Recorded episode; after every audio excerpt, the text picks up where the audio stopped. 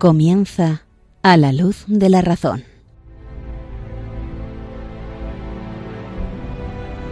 Dirigido por el padre Esteban Medina.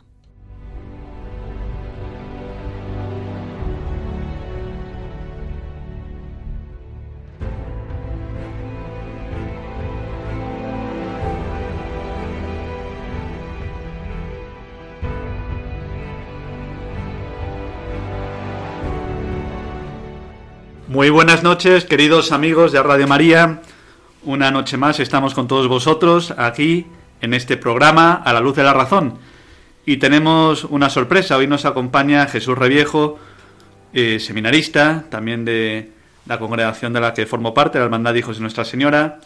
Jesús está estudiando en el seminario, tercero, tercero de seminario, ¿no es así? ¿verdad? Tercero, así es. Y muy bien, Jesús, bueno, su, su primer amor, como no es el Señor, la Virgen María, él también ama mucho a Talavera y sobre todo ama mucho al Atlético de Madrid, ¿verdad? Así es, así es. Una de mis pasiones, que hablaremos de las pasiones, pues... Tú lo ves todo desde ahí, desde el Atlético de Madrid, ¿no? Más o menos, más o menos, en rojo y blanco.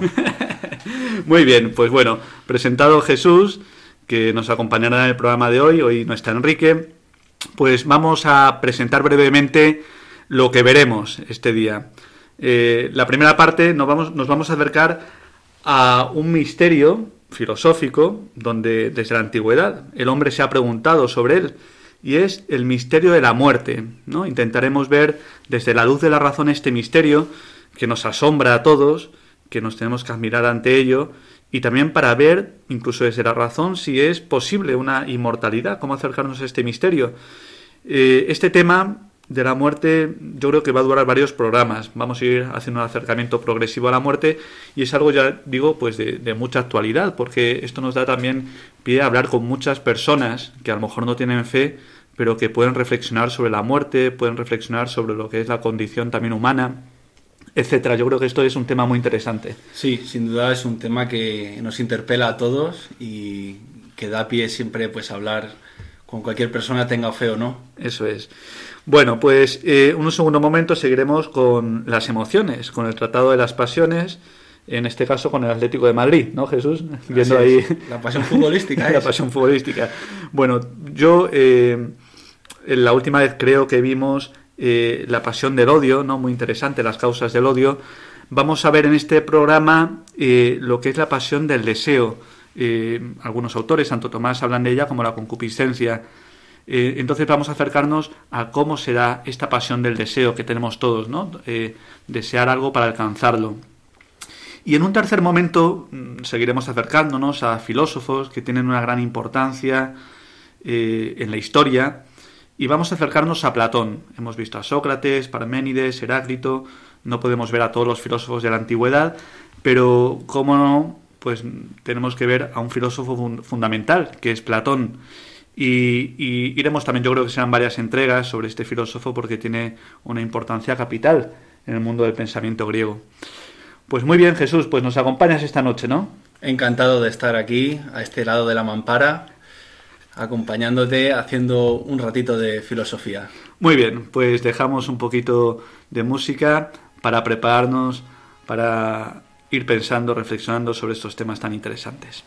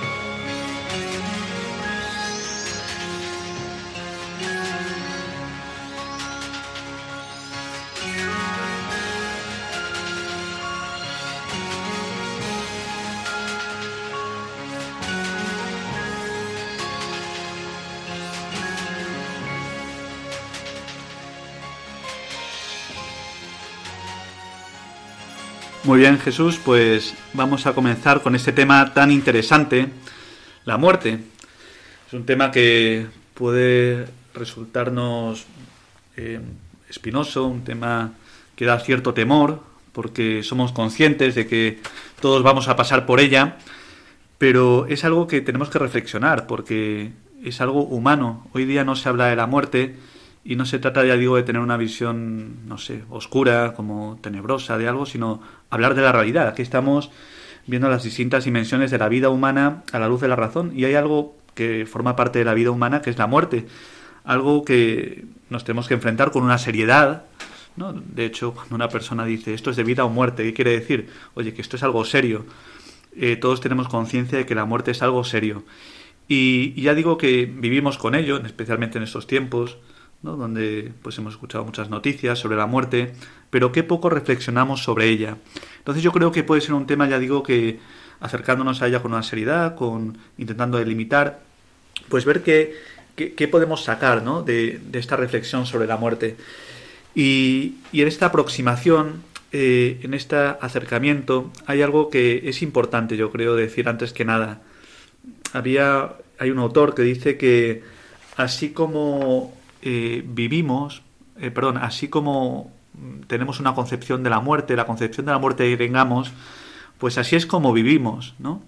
Eh, efectivamente, si hay gente que nunca ha reflexionado sobre la muerte, pues puede vivir de una forma muy superficial. me llama la atención, ¿no? Porque mucha gente que ha pasado por un momento a lo mejor cercano a la muerte, una enfermedad, pues dice que luego valora mucho más la vida, eh, como que cae en la cuenta mucho más de lo que es la vida. Y, esto ya digo que es importante, o sea, así como nos acerquemos a la muerte, así como reflexionamos sobre ella, eh, pues así también viviremos. Y, entonces esto tiene una relación importante, ¿no? Si sabemos que vamos a pasar por ello y nos preparamos para ello, pues así viviremos. De hecho, esto lo decían mucho, muchos pensadores griegos, los estoicos, ¿no? Pues eh, lo importante en la vida es saber morir. Y ya digo que no se trata de tener una, una visión en este sentido estoica, pero sí que hay una relación entre nuestro concepto de muerte y nuestra vida práctica. ¿No, ¿No te parece, Jesús? Así es, muy, muy iluminador esta idea de que según se conciba la muerte, según pues así vivimos, ¿no? De una manera o de otra, eh, cómo, cómo determinante es el final de la vida para el resto de ella. Claro, eso es. Es que de alguna forma cuando nos acercamos a la muerte, al final eh, nos estamos acercando también al sentido de la vida, ¿no? O sea, hablar de la muerte es hablar del sentido que tiene la vida, o sea, de la finalidad, ¿no? Y, y cuando hablamos de la muerte en cuanto a finalidad temporal, pues estamos apuntando también a una finalidad que va más allá del tiempo, sino va más a por qué vivo, para qué vivo, el, el sentido, ¿no? Entonces ya digo que la muerte no es algo separado de lo que es la vida, porque la muerte precisamente da una razón, da una motivación por la cual vivimos y, nos hace afrontar la vida, las dificultades, las alegrías, eh, un nacimiento, eh, pues eh, una perspectiva muy distinta, muy distinta.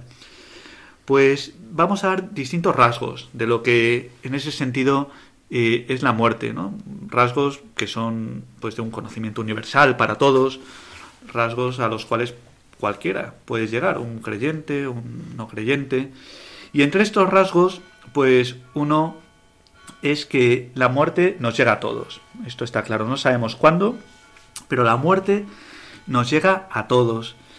Eh, todo es incierto, ¿no? Pues no sabemos si una persona eh, va a crecer con salud sin ella, no sabemos si una persona va a estudiar una carrera o no, no sabemos si una persona eh, va a poder trabajar en lo que le gustaría trabajar o no, no sabemos si una persona pues le va a ir bien económicamente en la vida o no, pero hay una cosa que es cierta y es que todos vamos a morir, ¿no? Entonces, esto es algo que, bueno, es de conocimiento común, universal.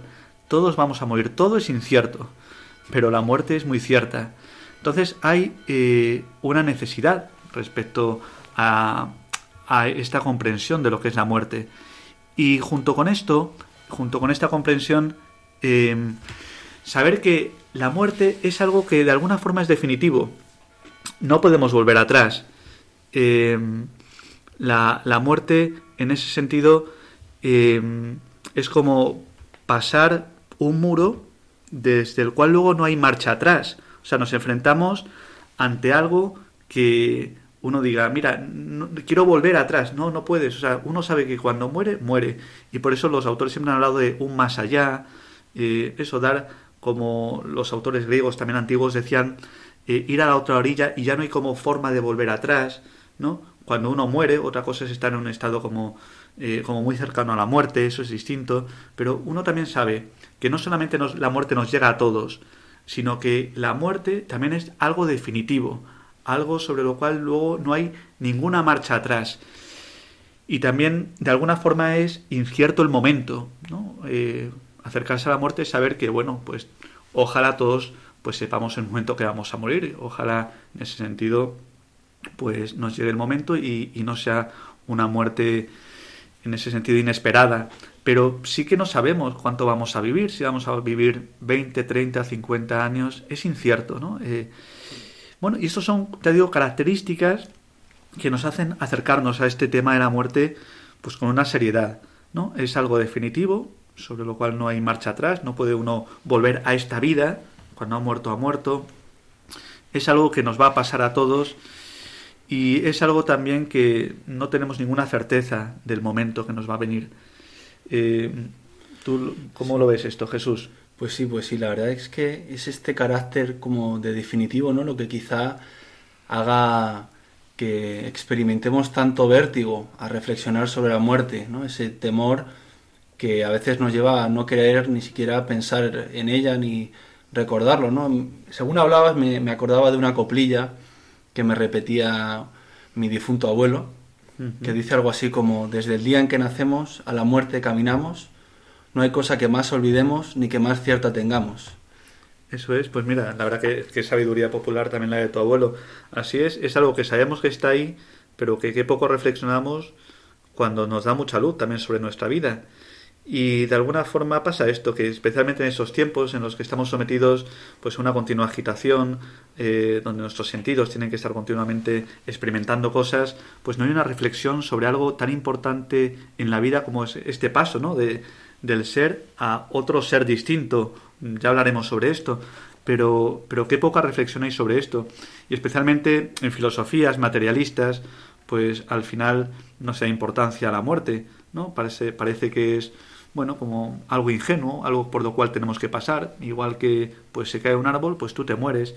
Y, y no es así, todos sabemos, uno personalmente sabe cuando se enfrenta a la muerte que no es una cosa más, no es como si se cae un árbol o, o no sé, o piso pues un palito en el suelo, no, no, es algo como que pasa, no, es que es algo existencial que nunca mejor dicho me va la vida en ello. ¿No? Entonces, hay muchas percepciones, por ejemplo, esta materialista o una nihilista de rebeldía, ¿no? Pues no creo en nada y la muerte va a venir, pero en el fondo hay un resentimiento frente a la vida o una perfecta ignorancia eh, con respecto a la muerte, como si no fuera eh, algo pues realmente serio, ¿no? Sino que mm, tiene eh, una cualidad como si fuera algo que pasa todos los días y ya está.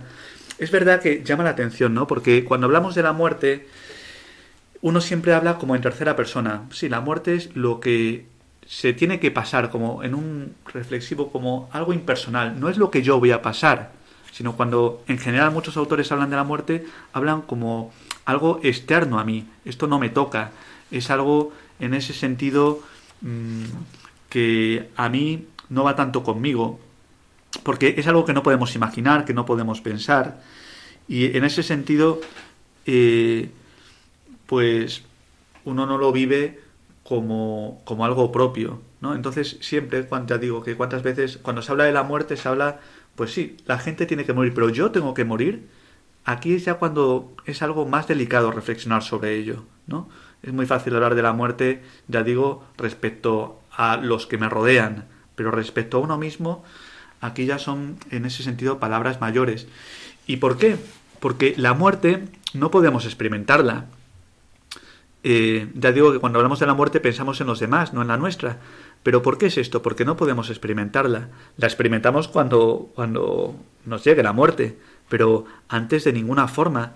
¿no? Y, esta experiencia de la muerte es la que nos hace, pues, esta nueva experiencia de la muerte es la que nos hace hablar de la muerte como algo externo a nosotros, cuando es algo por lo cual pues todos de un modo u otro eh, vamos a pasar. Me recuerda esto pues una, una constatación sociológica que, que yo suelo ver, que es que cuánto daño hace muchas veces la, el trato que se da a la muerte en las películas, en las series, incluso en los videojuegos, ¿no? Que estamos tan acostumbrados a ver la muerte, bueno, eso, de terceros, ¿no? Como algo muy trivial. Eso es. Entonces, frente a esta trivialidad, mm, eso, pensamos que no es algo esencial en la vida, como la gran pregunta de la vida es ¿por qué voy a morir? ¿Y qué hay después de la muerte? ¿No? Entonces, lo que tú dices, ver películas muchas veces de acción, de y parece que la muerte es una cosa más. O nos enteramos, hoy ha habido tantos muertos. Y parece, sí, pero eh, algún día te va a tocar a ti también ser ese muerto. Y ya digo que no se trata aquí de ver como una visión como mm, negativa, ¿no? Pero se trata de reflexionar sobre algo, sobre una realidad. Em, y también frente a esto no solamente esta percepción, ¿no? Muchas veces de los medios de comunicación, sino que decía, fíjate, Gabriel Marcel, una cosa eh, muy impresionante, ¿no? Sobre todo esta sociedad tecnificada en la que vivimos. Él decía, en un mundo del que hubieran desaparecido completamente las relaciones interpersonales por el endurecedor influjo de la técnica, dejaría también la muerte de ser un misterio. Se convertiría en un puro hecho, semejante a la destrucción de un aparato. Pues también así vivimos, ¿no? Vivimos en un mundo totalmente tecnificado, esto se me ha acabado, pues hay que ponerle ahora, comprarme otro móvil o ponerle pilas, o entonces la muerte, bueno, pues hay un ciclo, vivimos, morimos, pero claro, cuando se ha perdido de vista lo que es la persona, eh, se ha perdido de vista lo que es la amistad, se ha perdido de vista lo que es el amor, ¿no? Pues en una sociedad tecnificada al final la muerte es una cosa más. Entonces hay una banalidad frente a la muerte. Y de hecho por eso en los estados, ¿no? Pues continuamente la muerte pues es un ser inocente como el que está en el seno de su madre o un anciano que ya no puede valerse por sí mismo, pues es considerado como una cosa más, o sea, no, no tiene ningún peso, pues lo elige, pues ya está, la muerte es algo por lo que hay que pasar, pero es precisamente porque hemos llegado a una despersonalización, eh, por esta tecnifica, tecnificación al final de la vida humana, ¿no? donde no, hay una reflexión sobre que realmente quiénes somos nosotros, eh, etcétera. Y esto es, ya digo, impresionante. Pero frente a esto, em, ¿cómo experimentar? Decíamos, la muerte no se puede experimentar, pero ¿no se puede experimentar realmente? Eh, esto es una pregunta que nos tenemos que hacer, ¿no? Porque al acercarnos a este tema de la muerte, es algo, ya digo, que, que podemos hablar como en abstracto o, más en primera persona. Y para hablarlo en primera persona, solamente podemos experimentar la muerte eh, desde el amor. O sea, aquí nos ponemos a acercar a la muerte, ya digo, de muchas formas, como en tercera persona, lo que hablábamos antes, pues, o, como la percepción de un médico, ¿no? Pues, ¿qué es la muerte? Te diría un médico, bueno, se para el corazón, o, se ha dejado de respirar. Bueno, eso nos interesa físicamente, bien, nos interesa, pero aquí es algo como mucho más existencial, más profundo. Entonces, ¿cómo se experimenta la muerte eh, solamente? ¿Cómo podemos tener un acercamiento, mejor dicho, a la muerte? Pues únicamente cuando amamos a una persona. Cuando amamos mucho a una persona y, muere esa persona, eh, pues hay algo de nosotros que también muere con ella. Y, y, esta es como la experiencia más cercana que podemos tener a la muerte sin pasar por la muerte, ¿no? La muerte de un ser querido. Porque el amor, como hemos visto en otras entregas, aquí en A la luz de la razón, eh, bueno, es algo unitivo, que nos hace ser uno con la persona amada. Y cuando muere la persona a la que queremos, pues de alguna forma muere algo en nuestra alma, ¿no? Dos amigos, eh, dice Aristóteles, ¿no? Que es como si fueran un solo, un solo ser, una sola alma, un solo corazón.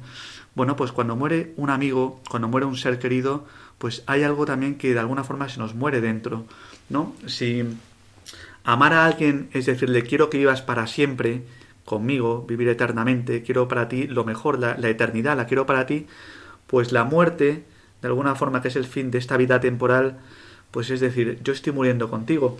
Y con esto Jesús me, me gustaría referirme pues a un texto muy bonito de, de las confesiones de San Agustín, que habla precisamente cuando muere un amigo suyo, ¿no? Pues que al final se pudo bautizar. San Agustín en este momento, él no se había convertido todavía, era maniqueo, pero él sufrió mucho por la muerte de este ser querido y se hizo plantearse realmente lo que es la vida. ¿Por qué? Porque frente a la muerte se preguntó por el sentido de la vida. Y voy a leer brevemente este texto tan bonito de las confesiones de San Agustín que están en el libro cuarto, en el capítulo quinto. Dice así, dice, hablando de la muerte de su amigo, se entenebreció mi corazón de dolor y veía en todas las cosas la muerte. La patria era para mí un suplicio y la casa paterna se me hacía insoportable y todo cuanto con él me había sido común se me convertía sin él en cruelísimo tormento. Buscábanle por todas partes mis ojos y no la hallaban. Todas las cosas me eran aborrecibles porque no la hallaba entre ellas, ni, ni me podían decir, mírale, ahí viene, como antes, cuando venía después de una ausencia. Llegué a hacerme insoportable a mí mismo. Preguntaba a mi alma por qué estaba triste y por qué tan cruelmente me conturbaba, mas ella no sabía qué responderme, y se le decía espera en Dios. Con razón no me hacía caso, porque más real y mejor era aquel hombre queridísimo que yo había perdido que aquel fantasma del dios de los maniqueos, en que yo le decía que esperase. Sólo el llanto me era dulce, y en lugar del amigo formaba las delicias de mi alma. Fijaos, ¿no? Pues que he estado también como de, de, experimentar de alguna forma la muerte, donde lo único que nos consuela es el llanto, porque todo nos recuerda a la persona amada. Y de alguna forma, cuando pasamos por la muerte de un ser querido, también pasamos de alguna forma por nuestra muerte y también nos hace plantearnos la vida como con más seriedad, ¿no? Así es, parece que es el, el único camino, ¿no? Para experimentar la muerte sin morir. Es eso de ¿no? sufrir por la, la muerte, la pérdida de un amigo. Y qué importante es también eh, el duelo, ¿no? Pasar este sufrimiento sin, sin tratar de evadirnos, sin tratar de pasar a otra cosa, sino pues vivirlo con naturalidad, ese sufrimiento, porque, porque he perdido a un amigo. Eso es, o sea, al final es afrontarlo, porque si no ponemos parches que saldrán de una forma o de otra y sobre todo al final no tocamos ¿no? esta realidad eh, tan verdadera que es la muerte. O sea, es algo que ya digo que uno no puede obsesionarse con ello, ¿no? Pero viene bien de vez en cuando reflexionar sobre algo que es la muerte. Y bueno, esto ya digo que lo tratamos aquí en a la luz de la razón porque vamos a ver desde una perspectiva racional también que hay un elemento también de la muerte que es la inmortalidad. Eh, entonces, bueno, la muerte no tiene la última palabra, esto lo sabemos por dar revelación, pero llama la atención porque muchos filósofos de la antigüedad ya hablan como de una vida después de esta y podemos acercarnos también de que hay un germen de inmortalidad en nosotros. Por eso al final hablar de la muerte es hablar también de una vida posterior, hablar de esperanza, pero de esto hablaremos en otros capítulos. ¿Te parece, Jesús? Muy bien, muy bien. Ha sido muy interesante esta introducción y seguiré de cerca los siguientes capítulos. Te invitaremos también, por supuesto. Dejamos un poquito de música para que reflexionemos sobre esto.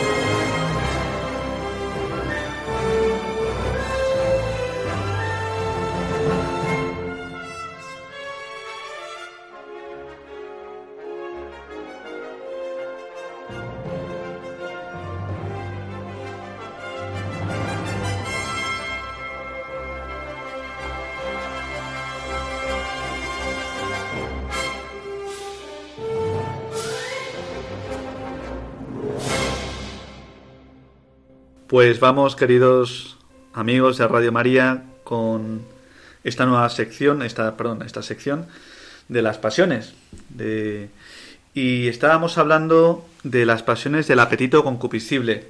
Acordaos que el mundo de las pasiones es todo aquello que afecta a nuestro cuerpo, que hay una influencia orgánica, ¿no? Y por eso son pasiones, porque las padecemos, ¿no? Y, y es propiamente algo que puede llegar al alma, pero sobre todo nos estamos refiriendo al cuerpo. Hay una unión cuerpo y alma, pero no es propiamente una pasión aquello que iniere meramente en el entendimiento, sino es aquello que hay una transmutación, un cambio en nuestro cuerpo físico, y por eso lo padecemos.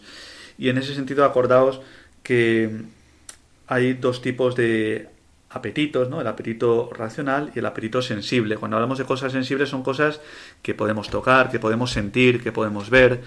Bueno, pues esto es el apetito sensible. Y el apetito sensible se divide en dos. El apetito como eh, concupiscible, que es el de absolutamente lo que deseamos inmediatamente, y el irascible. ¿no? Esta clasificación la, la hemos hecho otras veces. Eh, estamos siguiendo a Santo Tomás de Aquino y, nos da mucha luz. ¿no? Y en el apetito concupiscible, pues vimos que había seis pasiones. En la línea del bien, amor, deseo y gozo, ¿no? Pues yo tengo como una armonía eh, hacia algo, entonces lo amo, ¿no? Como una adaptación hacia algo, entonces luego lo deseo, entonces voy hacia ello y cuando lo alcanzo, pues encuentro un placer, un gozo. Y en la línea del mal, pues es lo contrario. Odio, que vimos el último programa, vimos todo lo que tiene que ver con las causas del odio. En ese sentido, la huida y cuando el mal es presente, la tristeza. Eh, estas son las seis pasiones del concupiscible.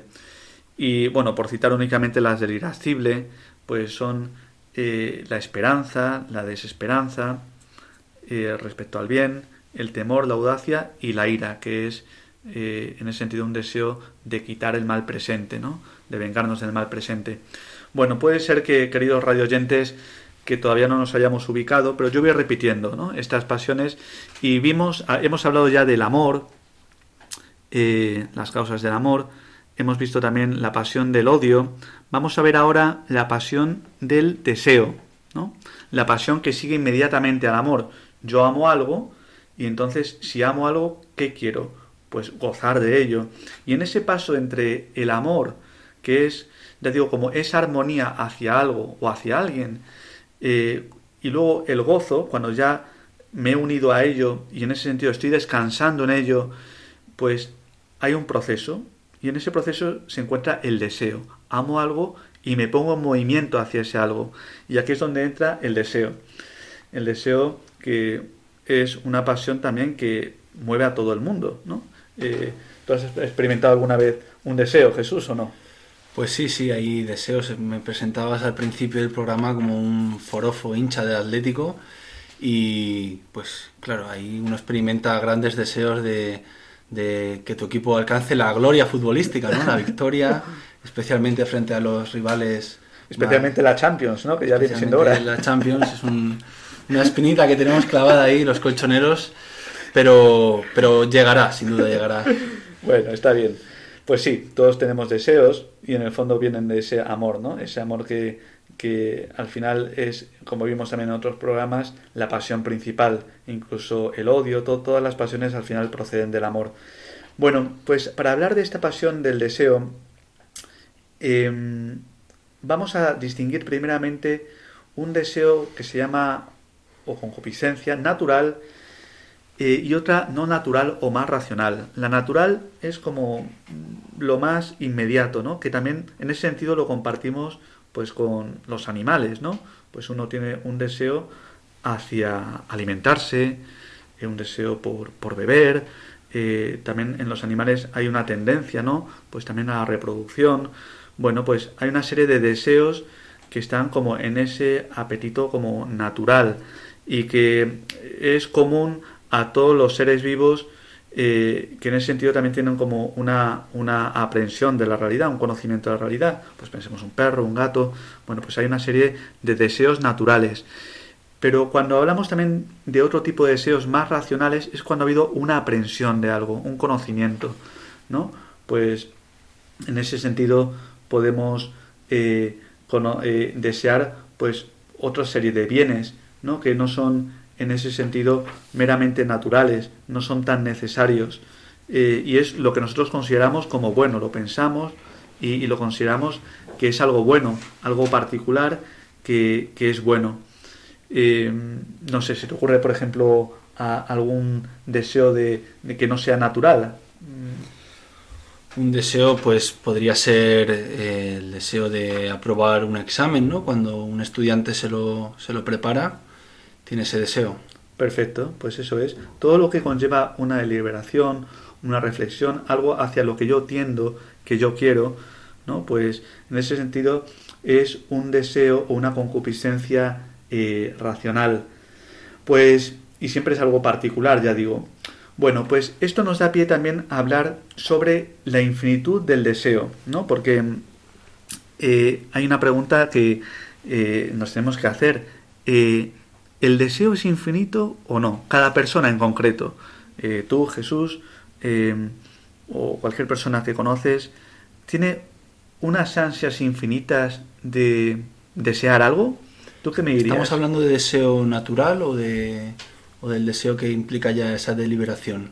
Bueno, pues, eh, a ver, evidentemente en el natural, pues no, porque cuando alcanzamos, en el sentido, tengo hambre, como y sacio mi apetito, ¿no?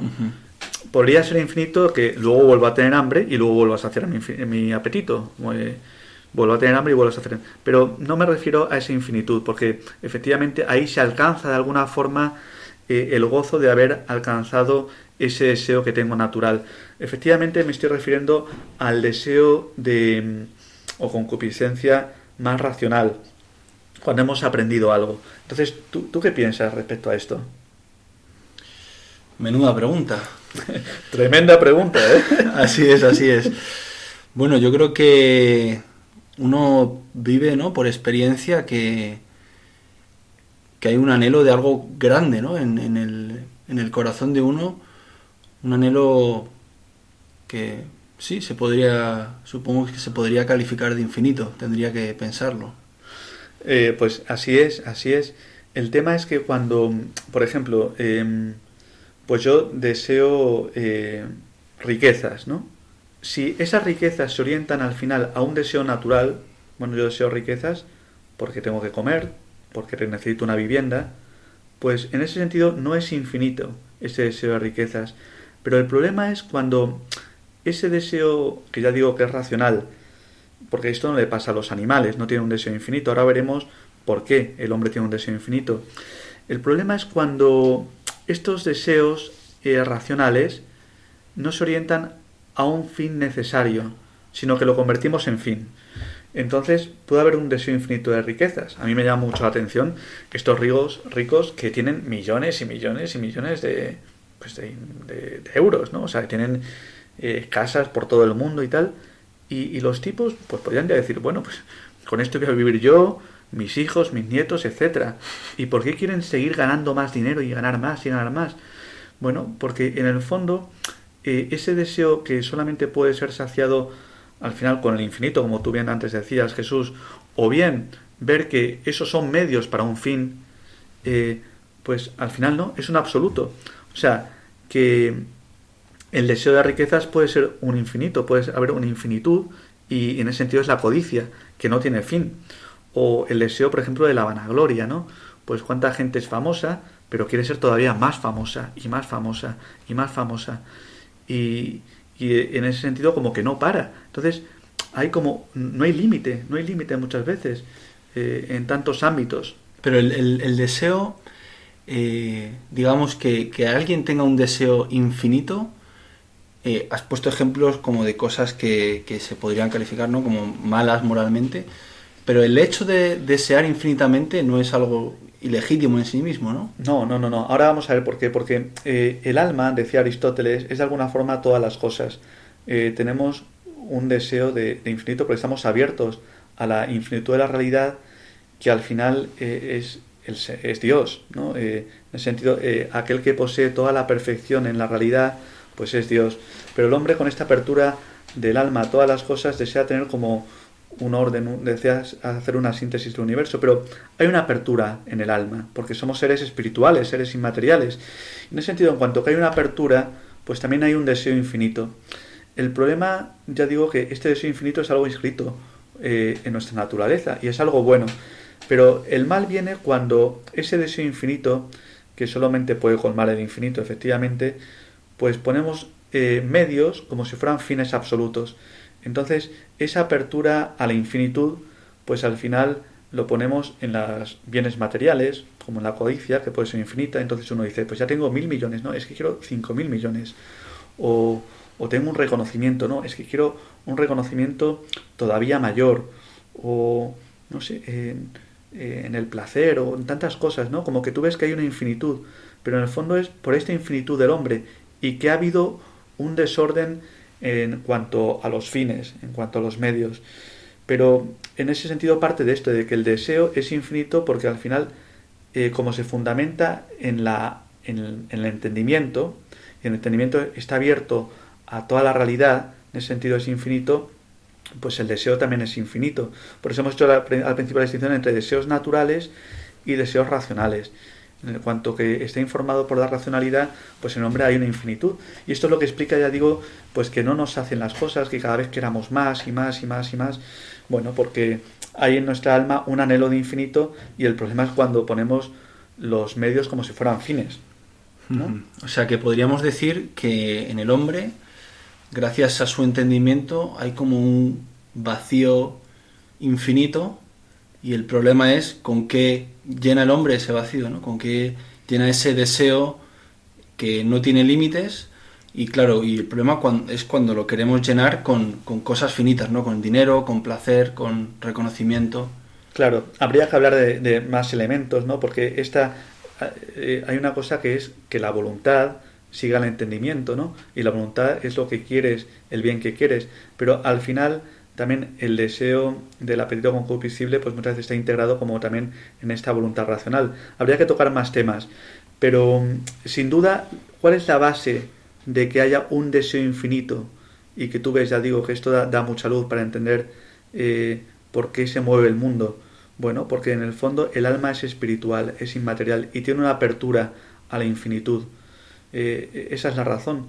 Una apertura a la infinitud que no es algo meramente como eh, una apertura a la infinitud, de querer conocer como todo a un nivel horizontal, eh, como quiero saber todos los, no sé, por decir algo, quiero decir, quiero saber todas las especies que hay de conejos. Y esto me va a saciar. No, hay un deseo de plenitud, de dar con la razón de todo, la causa de todo, eh, conocer como la realidad y amarla, ¿no? y contemplarla, pero en una perfección, como más en un sentido eh, vertical de lo que es la realidad, no tanto en ese sentido como horizontal, como comparar una cosa con otra. Pero un conocimiento de profundizar, ¿no? De conocer las cosas en lo que tienen de más radical, ¿no? Eso es, eso es. Y ahí uno pues puede ascender y al final jerarquizar toda la realidad. Pero por este deseo que tiene el hombre, ya digo, de apertura a la realidad y de querer tener como una comprensión unitaria, radical, integral, desde lo profundo, pues es al final porque al entendimiento sigue la voluntad, porque somos seres espirituales, y porque este deseo al final muchas veces no está integrado con lo que las cosas son, pues podemos desear hasta el infinito pues un montón de realidades eh, humanas que de alguna forma las hacemos trascendentes, las idolatramos, ¿no? Porque eh, bueno, el dinero muchas veces se ha convertido en eso, como en una idolatría, quiero más y más y más y más, y, o quiero comprar algo y más y más y más y más, y no nos saciamos nunca porque tenemos como ese deseo, esa apertura al infinito. Muy bien, pues Jesús eh, era simplemente por dar unas pequeñas nociones ¿no? sobre esta pasión del deseo que es infinita, sin duda. Es infinita. Pues me dejas con ganas de querer saber más. Perfecto, pues no hay límite, no hay límite. Muy bien, pues... Bueno, mira, yo antes de que pasemos al siguiente bloque, si quieres te pongo una cancioncita y te preparo un café. Perfecto, pues me parece muy bien. Pues vamos entonces a ello. Muy bien. Ahí te lo pongo.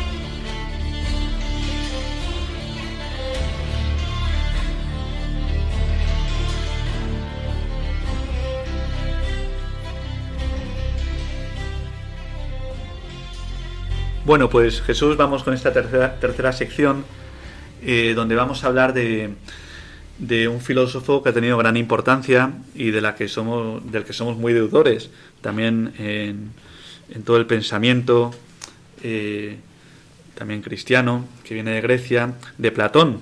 Platón, que vivió entre el año 427 y el 347 a.C.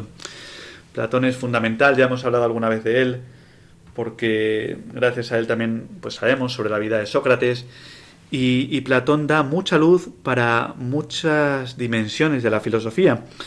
Eh, vamos a tratar de Platón en distintos programas porque es muy vasto todo el contenido que tiene, los diálogos, habla mucho de muchas realidades, pero eh, pensando, eh, íbamos a hablar un poco de su eh, percepción de la realidad, lo que podríamos hablar de la teoría del conocimiento de Platón. También vamos a hablar, junto en relación con esto, por supuesto, de su eh, lo que podríamos hablar cosmología, del origen del universo. Hablaremos también de la antropología de Platón, cómo piensa él que está, cuáles son los elementos constitutivos del hombre. Eh, y luego hablaremos también de la finalidad del hombre, la ética y por último la política. O sea, resumiendo, pues como cinco bloques, eh, la cosmología, cómo está formado el mundo, eh, la teoría del conocimiento, cómo nosotros comprendemos ese mundo, eh, qué es el hombre, cuál es el fin del hombre en la ética y por último en la política. Es muy interesante porque ya digo que Platón yo creo que, bueno, junto con Aristóteles, pero Platón ya es el primer filósofo que tiene un sistema muy orgánico de lo que es su pensamiento y, ya tiene como porque conoce, por ejemplo, a distintos autores anteriores, pensemos no solamente en Sócrates, sino también en, Parménides, Heráclito, del que de los que hemos hablado ya en este programa, pues él ya llega como a ver esos problemas que tienen y, ya hay visos de solución. Entonces es muy interesante, muy interesante el mundo platónico. La verdad que hay mucho de lo que hablar, ¿no? No será todo para hoy. No, no, no, no. Hoy desde luego no da tiempo. Como bien sabéis, queridos oyentes, este, esta última sección siempre vamos un poco apurados de tiempo. Entonces, bueno, veremos lo que podamos. Pues bien, de Platón respecto a la cosmología, que es eh, el origen del universo, pues él tiene una teoría, la teoría eh, de las ideas, eh, en la cual pues tiene una serie de rasgos, ¿no? él piensa que el mundo en el que vivimos, que vemos, que conocemos, que nos acercamos sensiblemente a él, pues no es un mundo eh, en ese sentido del todo verdadero. Eh, todo lo que vemos aquí en la Tierra es una especie de sombra, de imagen, de una realidad mucho más verdadera. Y él habla en ese sentido de una participación. Esto es, yo veo un árbol eh, y ese árbol es una participación de la esencia árbol que está en el mundo de las ideas, está por encima de ello, no es una realidad sensible. Entonces, esto llama mucho la atención porque de alguna forma Platón está haciendo una síntesis entre Heráclito y Parménides. Parménides desechaba el mundo sensible. Em, Heráclito, por el contrario, decía que el mundo sensible es el único mundo verdadero, el mundo del cambio, el mundo en lo cual nada permanece. Y entonces Platón dice, bueno, es verdad que hay un mundo sensible, pero el mundo más real es el mundo inteligible, el mundo espiritual.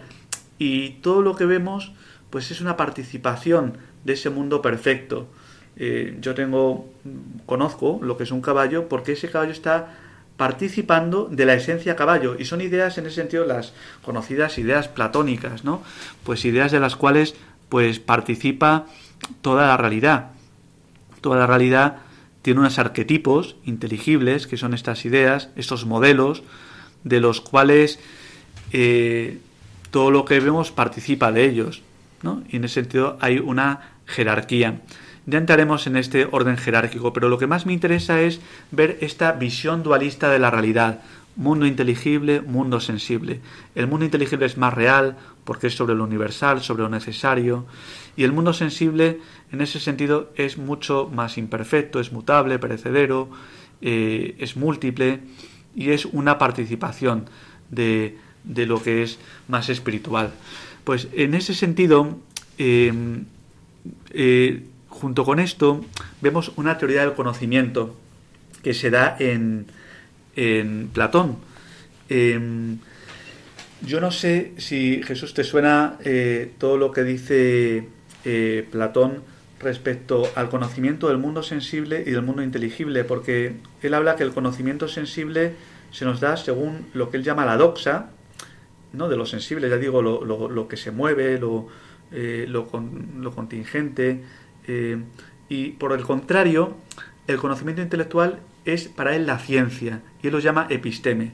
Doxa es el conocimiento sensible, ese conocimiento imperfecto, engañoso a realidad, que son sombras que participan de las ideas, y el conocimiento intelectual que es propiamente cierto, fiable, que es el mundo de las ideas, episteme y doxa. ¿Te sonaba esto, verdad, Jesús? Me sonaba y, y recuerdo de haber estudiado esto que tiene un mito, ¿no? Para explicar Platón cuál es la relación entre estos conocimientos, el mito de la caverna. Eso es, el mito de la caverna. De hecho, muchas películas que tienen, bueno, han tenido mucha tirada, ¿no? Como pienso Matrix o todas estas películas donde al final parece que estamos en un mundo en el cual es una sombra del verdadero mundo real, ¿no? Entonces estamos como en un sueño o estamos, bueno, todo esto eh, responde a este mito de, de Platón, de la caverna, ¿no?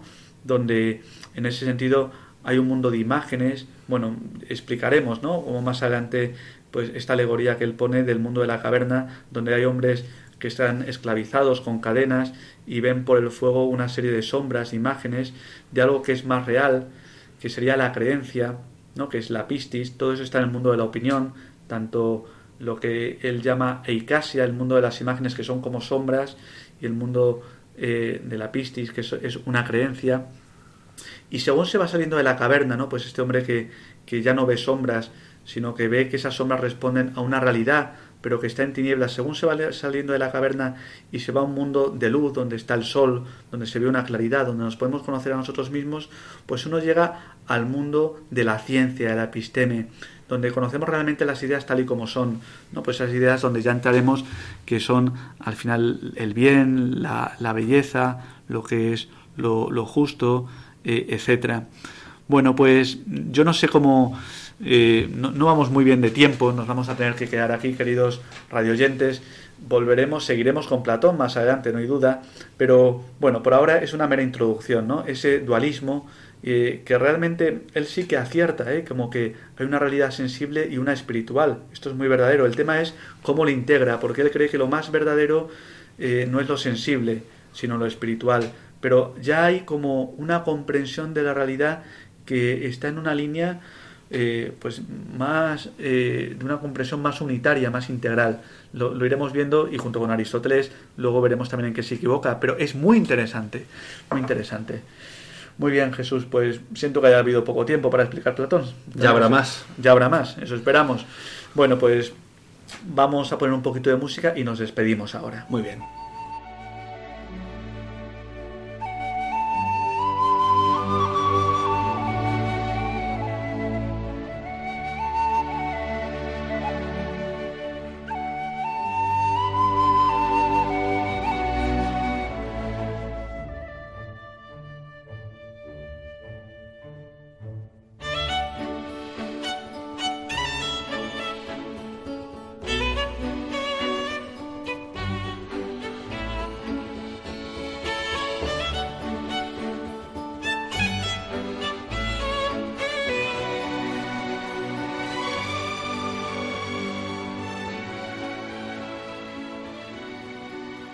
Muy bien, Jesús, pues ha sido un placer este programa donde hemos hablado de estos temas tan interesantes. Un placer haber estado también contigo, tus aportaciones. El placer es mío. Y, y bueno, pues terminamos, si quieres, con un chiste. Pues sí, así venimos terminando últimamente, así que será un placer escuchar un chiste. Pues Adelante. Te voy a contar un chiste, un chiste filosófico. Así espero. es, siempre, siempre filosófico, a la luz de la razón, sobre un personaje que importantísimo que ha aparecido hoy, ¿no? Que iba un día Aristóteles por la calle, ¿no? Iba con un, al hombro llevando un tenedor tremendo, ¿no? De, de dos metros de largo. Un Tremendo tenedor. tenedor. Sí, sí, un tenedor gigante. Y entonces, bueno, se encuentra por ahí con un conocido y le dice, pero bueno, Aristóteles, ¿dónde vas con eso? Y dice, es que he quedado a comer con Platón. Está bien, tío, en este mundo griego ya se sabe. Platón y el bueno, Aristóteles con su tenedor, ¿eh? Muy bien, pues buen chiste para terminar con alegría este programa. Eh, nos despedimos una vez más. Sabéis que podéis, queridos radio oyentes, enviar vuestras sugerencias, pedidos, inquietudes, mm, todo lo que tengáis en el corazón en relación a este programa a nuestro correo electrónico a la luz de la razón arroba radiomaria.es. Repito, a la luz de la razón arroba radiomaria.es. Y estaba pensando, Jesús, que tal vez tú podías también decir a, a nuestros queridos amigos de Radio María cómo podrían volver a escuchar los programas o recibirlos en su casa. De muy diversas maneras, don Esteban. Lo pueden volver a escuchar en el podcast dentro de nuestra web radiomaria.es, también pidiendo el CD por teléfono al 91 822 80 10 a través de la web en la pestaña pedidos de programas o por último también por correo electrónico en pedidos de programas arroba radiomaria.es. Repito, pedidos de programas arroba radiomaria.es. Muy bien, bueno, pues buenas noches queridos radioyentes, nos veremos en la siguiente entrega si Dios quiere. Dios os bendiga.